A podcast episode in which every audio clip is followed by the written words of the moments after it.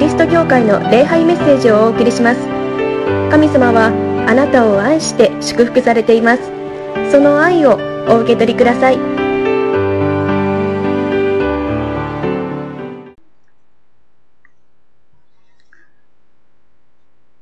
この8月というのは本当に特別な時であります。私たち日本人にとって、今日は長崎に原爆が落とされた記念日ですね。で、15日は戦争が終わった時。で、私たちは、ああ、やっぱり戦争は嫌だ。平和がいい。みんなで仲良くしたいって心から思います。誰も傷つけたくないし、誰も嫌な思いをしたしてもらいたもらいたくない。ね、苦しい思いをしてもらいたくない。みんなが仲良く、みんなが助け合って、支え合っていく世界になりたいって心から思います。この8月はその思いを心からですね、皆さん集中して平和になりたい、世界が平和でありますようにと願い、祈りたいと思うんです。けれども私たちのそういう願いを予想に、世界は世の中は争いに満ちています。憎しみに満ちています。私たちの思いは本当に焼け石に水な水のように思うことでありますけれども、だからといって諦めていてはダメだと思うんですね。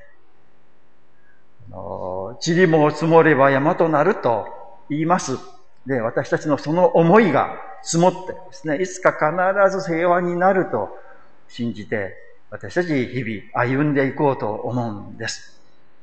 今日の聖書の箇所ですね、イエス様が三条で語られた三条の、えこの説教の中の一節ですね。マタイ五章の九節平和を実現する人々は幸いである。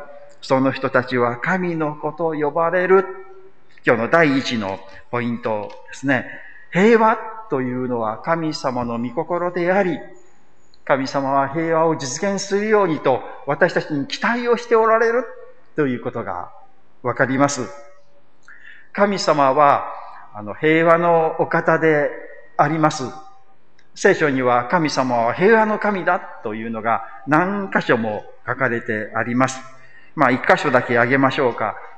あの、コリント人への第一の手紙の14章の33節神は無秩序の神ではなく、平和の神だからですと、ここにありますね。その他、あの、ニコリント13章11節フィリピ4章9節1テサロニケ5章23節ヘブル書の、ヘブライ書の13章の20節などに神様は平和の神だというふうにこう書いてあるんですね。神様ご自身が平和なんだということです。それは神様のご性質というか神様の存在ということに関わりがあります。この状況にありますので、教会学校のお友達は今年はあの夏季学校というのができなかったんですね。いつものようないろんなお友達を呼んで、チラシを巻いて、あの、しますよという楽しいことができなかったんですけれども、今年はだから、ちょっと違うことをしようというのですね。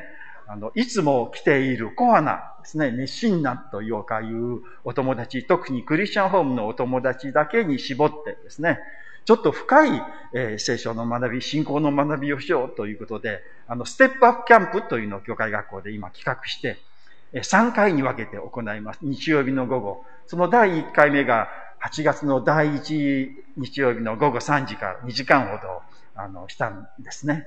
で今年は秘密シリーズというのでですね、あの、第1回目が神様の秘密ということをこの間学びました。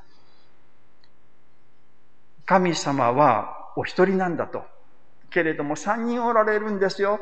ということをですね、そのことをお話をいたしました。ね、三人おられる、あの、神様、皆さんご存知ですか？これをどうどう言いますか？キリスト教用語、神学的な用語になりますけれども、皆さんご存知でしょうか？ね。あの、まあ、ちょっとこう、印刷してまいりました。こうですね。言えますか？これどう読みますか？子供たちに聞いてみたんですけどね。正しく読めませんよね、この漢字。これで三味一体って読むんですよ。三味一体。ね。の普通これは三位一体って読みますよね。でもそうじゃない。三味一体って読むんです。なぜこれを三味一体と読むのか、ちょっと調べたんですけど、わからないんですよ。皆さんご存知の方があったら 教えていただきたい。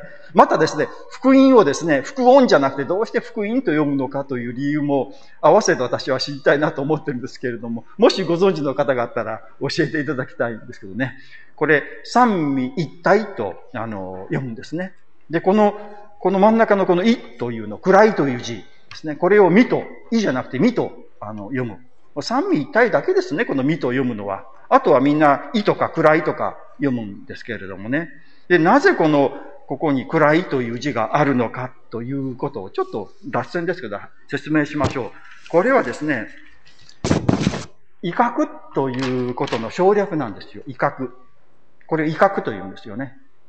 威嚇というのは何かというと、まあ、あの、人格と言いますよね。この人。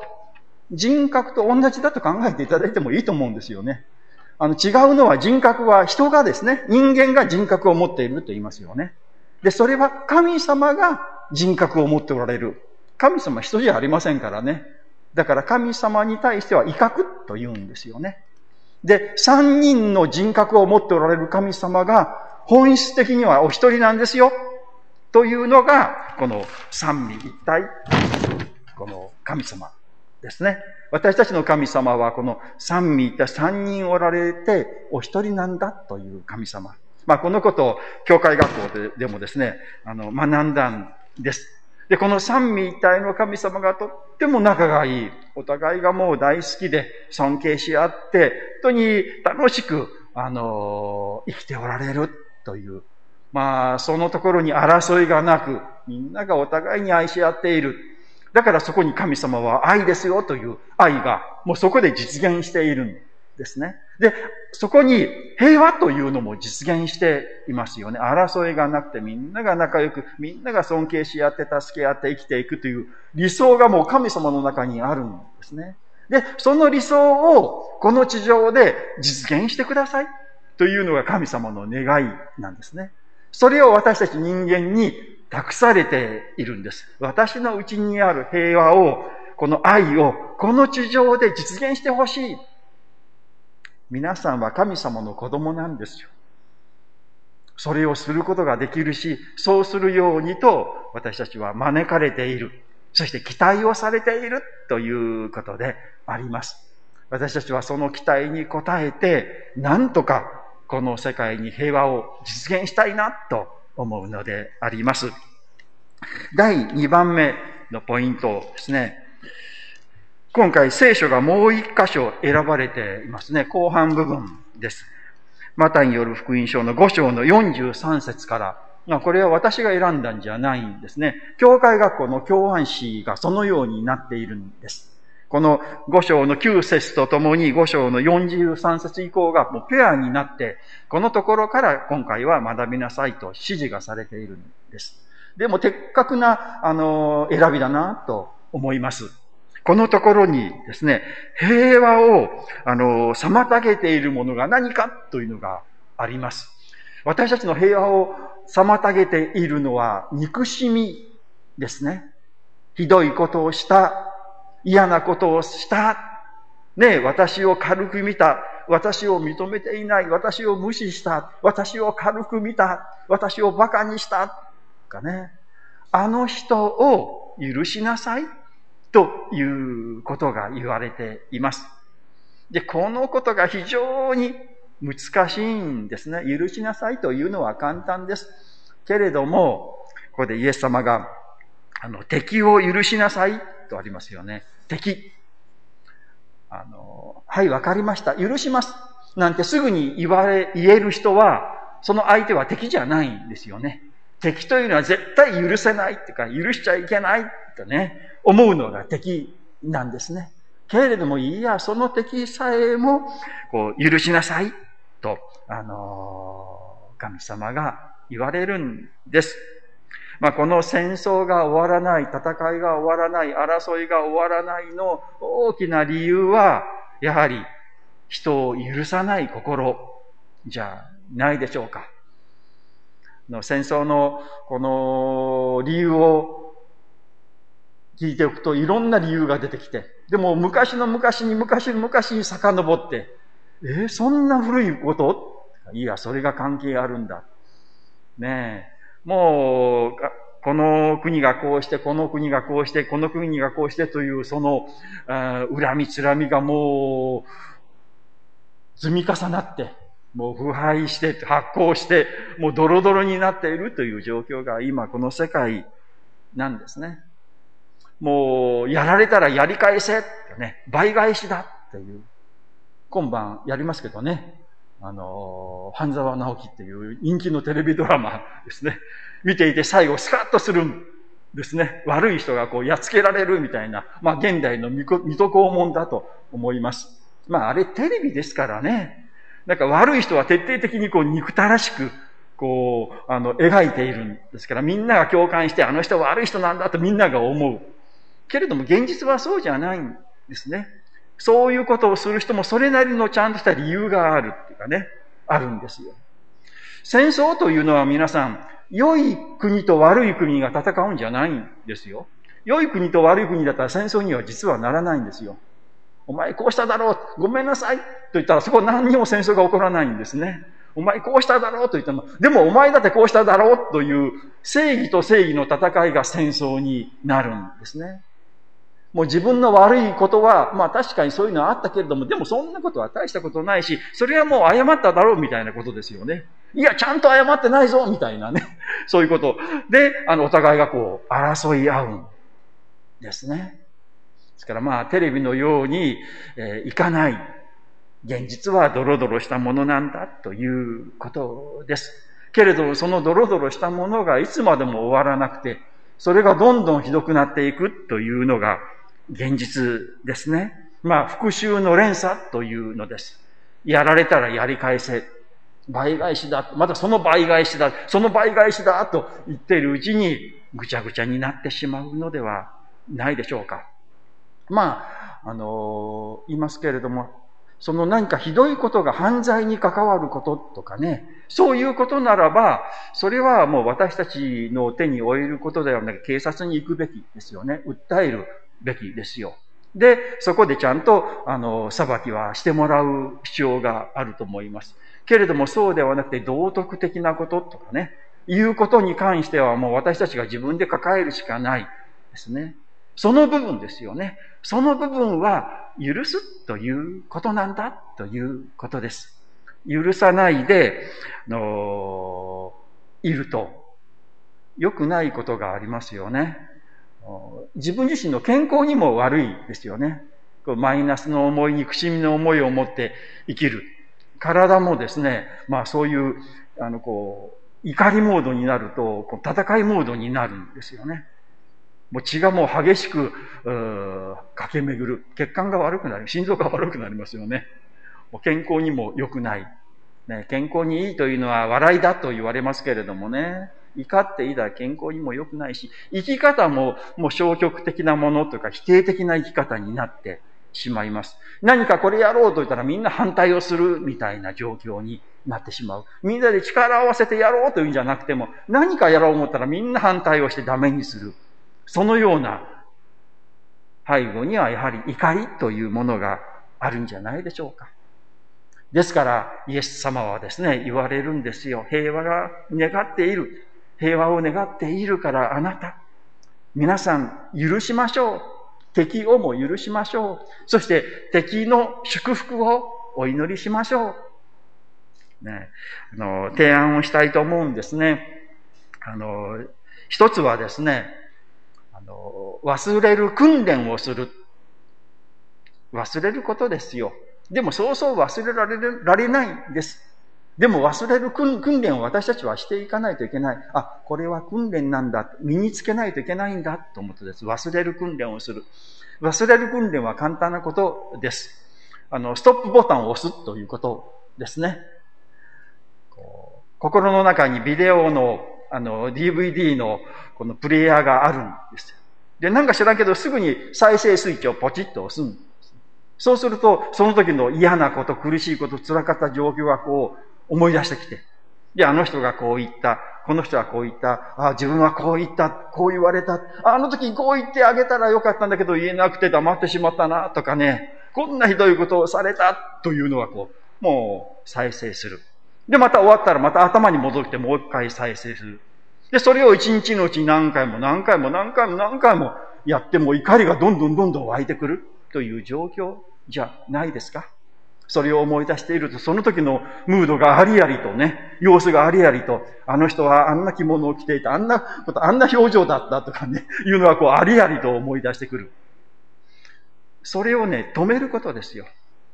簡単なことです。思い出しそうになったらね、あの、ストップボタンを押すんです。思い出さない。もう繰り返さない。で、もっと楽しいことはあるじゃないですか。嬉しいこと、美味しいこと、ね、面白いこと、有意義なこと、自慢が、今自分がすべきこと、そういうことがある。そういうことを思いましょうよ。でも、すぐにピッと思い出すんですよね、スイッチが入って。そうしたら、あの、ストップボタンまた押すんですよ。あ、もうこれは思い出さない。というのは、訓練しないとダメですね。意識的に訓練する。もう再生しない、再生しない。止める、止める、止めるのをずっとやっていくと、こうスイッチを押すのもしばらく忘れていたり、再生スイッチですね。で、なんか思い出そう思ってもなんかよくわからないな、みたいなことになっていきます。それが大切なことをですよ、皆さん。ストップボタンを押すということですね。で、あとは、あの、相手を祝福するということ。祝福するというのは、あの人が幸せになるようにと神様に祈ることです。嫌ですよね。あの人幸せになってほしくないし、どちらかというと神様罰を与えてくださいというのがこう正直なところ、まあ罰を与えてくださいという祈りも悪くはないですよ。まあ正直な気持ちですからね。神様、私はあなたがね、あの人に罰を与えてくれたらどんなにスカッとするか。まあそういうことは、あの、言ってもいいと思います。で、言った後、でも、あなたの人を祝福してあげてくださいと言ってほしいんです。それ難しいですからね。一つの提案として、その言葉を神様、あの人を祝福してくださいというのを文章に書きます。もう書くのもすごく抵抗があると思いますけどね。まあこれは文章だと思って書くんですよ。で、それをね、読むんですよ。読む。で、心を込めて読んでませんよね。読めませんよね。口先だけになります。でもいいんですよ。口先だけでもそれを読むんです。まあ、読まないよりは読んだ方がいい。心がこもってなくても、あの、読んだ方が、読まないより読んだ方がいいんですね。で、それを読むんですよ。神様、この人を祝福してください。この人にいいことをしてあげてください。ですね。それをこう何回も何回も繰り返す。これも訓練です。そうするとだんだんそれが自然に言えるようになって、いつか心から言えるようになる。神様、これが皆さん平和の始まりです。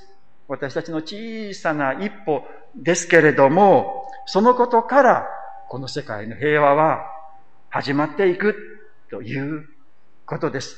本当に小さな一歩で、焼け石に水で、私がそんなことをしたぐらいでこの世界は変わらないって思います。けれども、でもみんながそれを思ったら変わるんですし、私たちが思う、思わないは小さな、小さな塵ではなくて、それは大きなことではないでしょうか。私たちからそれを始めていこうではありませんか。ね、第、あの、3番目ですね。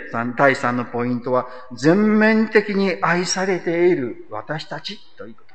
これは神様が私たちを愛していてくださる。神様が全ての人を愛しておられるということですよ。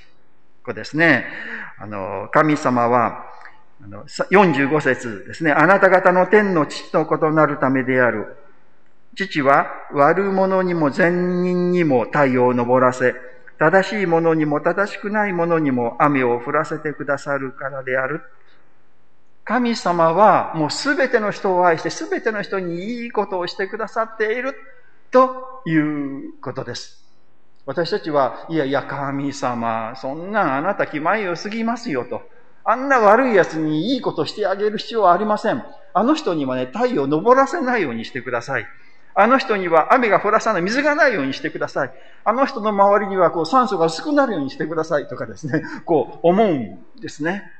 で、神様はですね、ああ、そうですか。わかりました。じゃあそうしましょう。でもね、それはもう、あのー、公平にしないといけないでしょあなたにもしますよと。あなた自分は正しいと思ってるかもしれませんけれども、あなたもひどいことしたことはあるし、悪いことしたことあるんじゃないですかあなたにも、今日は私には太陽昇らなかったとかね、雨が降らなかったとか、ちょっと空気が薄くて苦しかったとかね、同じようになりますよ、ということですね。神様は、私にいいことをしてくれるならば、神様は他の人にもいいことをしてくださる神様なんだということなんですね。でも、まあそう言うけれども神様はちょっと意地悪じゃないでしょうかね。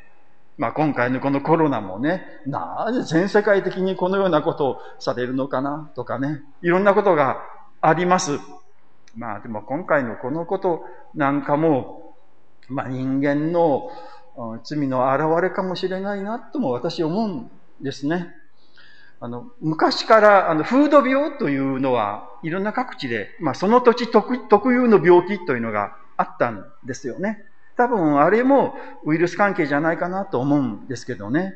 まあいろんな原因があると思いますけど、独特な病気というのが全世界的にあって、それが全世界に広がるということはなかったんですね。でも今は、まあ、お金儲けですね。もうここに人がたくさんいるから、この人たちにうちの製品を買わせようみたいなね。そういう思いでですね、こう、あの、交流が広がっていったために、その中国かどっかの国のいたほっそりとこう流行っていた、それがもう運ばれてで全世界に来てしまったという、まあそういう意味では、私たちの欲望の結果がこの結果かなとも思うんです。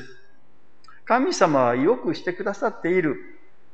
で、私たち、あの、都合がいいと言いましょうかね。神様こんなことしてひどいなとか言いますけれども、じゃあ反対に、ああ、神様今日も太陽を昇らせてくださってありがとうございますとは言わないんですよね。今日も水があってありがとうございますとは言わなくて、悪い時だけ神様ひどいとかね、神様意地悪だとかね、言う。それもちょっと不公平かなと思うんですよね。普段よくしてもらってるなら感謝して、この部分は神様ちょっと困りますねっていうならわかりますけれどもね。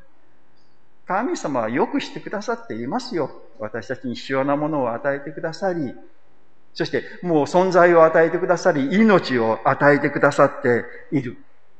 で、私たちは神様にちゃんとお礼をしているかというと、もう勝手に生きて、自分勝手に生き、神様なんかもう無視している。私が神様だったら絶対この地球は1万回ぐらいもう滅ぼされているんじゃないでしょうかね。なんと恩知らずだというので、ボーンと滅ぼしてしまうというのが、じゃないかな。でも神様は忍耐の神様で我慢して我慢して我慢して我慢して、そして私たちにいいこと、いいこと、いいこと、いいことをしてくださって、全面的に許し、全面的に愛してくださっているのが神様なんだということです。その神様の愛の中で私たちは生きている。で、私たちが人を憎んで許せませんと思う心も、神様は許してくださっているということです。あなたは人を許せないから、あなたには太陽を昇らせないとかね、雨を降らせないとか空気を薄くするというのは神様はなさらないんですよ。許してくださっているんです。イエス・キリストがこの世に来られて、私たちの罪も全部背負って、私たちの許せないというその醜い心も背負って十字架にかかって死んでくださったんですよ。イエス様のあの十字架は私たちのその憎しみというか、許さないという心を全部、イエス様がその身に負ってくださっている。まあ、言い換えるならば、私たちが、ああ、あの人許せないな、とか思ったら、まあその瞬間イエス様は十字架にかかかかられたと思ってもいいですよね。で、その許さないという気持ちを持っている私たちを神様は許してくださるんです。だからまあ、あの、許せないな、これごめんなさいと思って持ち続けても、イエス様はずっと十字架、まあいわばイエス様はずっと十字架にかかってくださって、許せないという私たちを許してくださっている。まあ、言い換えるならば、許せないなという気持ちがある間、ずっとイエス様は十字架の上におられるとも言ってもいいかもしれません。そして十字架の上にいて、この人は許せないんだ。でも、この人を許しますよ。と言って許してくださっているという神様ですよ。イエス様の十字架によって、その気持ちをもう全部許されている。そのことを信じていただきたい。どんな生き方をしたとしても、これができないなという思いを持ったとしても、神様は私たちを愛し、私たちを許していてくださる。ああ、神様ありがとうございます。こんな言うことを聞かない、こんな不信仰な、ダメな人間ですけれども、許してくださるんですね。ありがとうございます。と、神様に賛美するならば、いやー、私は勇気を出してあの人を許そうという気持ちに皆さんなりませんか？ぜひなっていただきたいし、なろうではありませんか私たちが許せないという心が、この世界の平和を私たちが本当に心から望んでいる平和を足を引っ張っているんです。せめて私は平和を、平和の足を引っ張らない。そのためには許そう。あの人の祝福を祈ろう。そのようになろうではありませんか。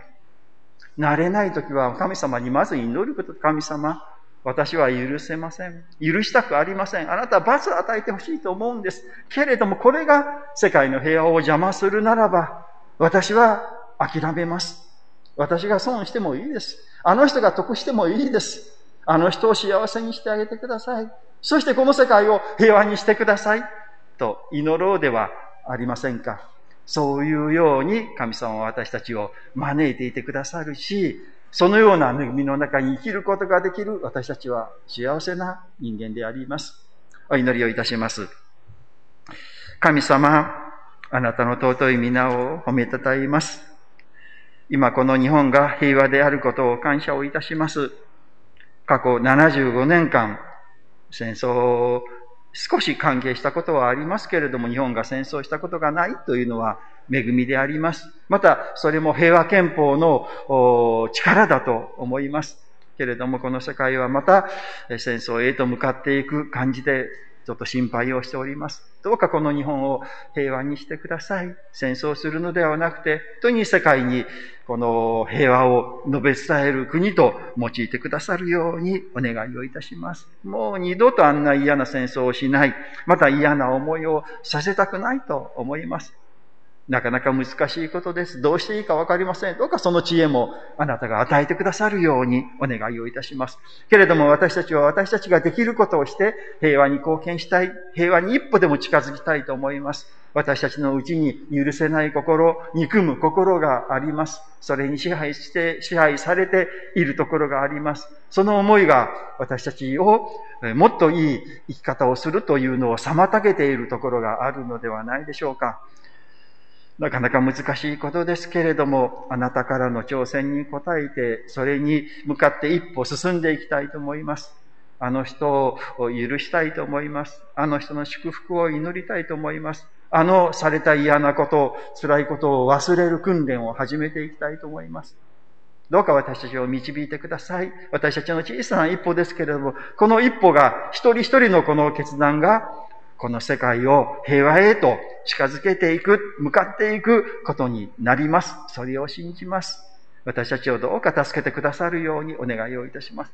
そして神様どうかこの世界を戦争のない、争いのない、憎しみのない平和な世界、お互いに愛し合い、お互いに助け合い、お互いに支え合っていく、そのような世界へと導いてください。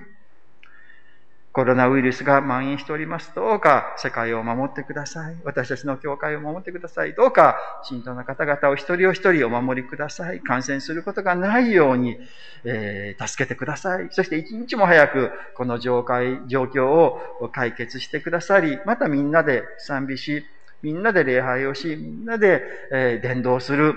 えそのような時が来たらなと願っております。どうかあなたが導いてくださるようにお願いをいたします。主イエスキリストの皆によってお祈りをいたします。あーメン。それではしばらく成長の時を持ちましょう。桃谷キリスト教会の礼拝メッセージを聞いてくださりありがとうございました。ご意見、ご感想などを聞かせていただけると幸いです。神様はあなたが大好きで救ってくださいました。安心してお過ごしください。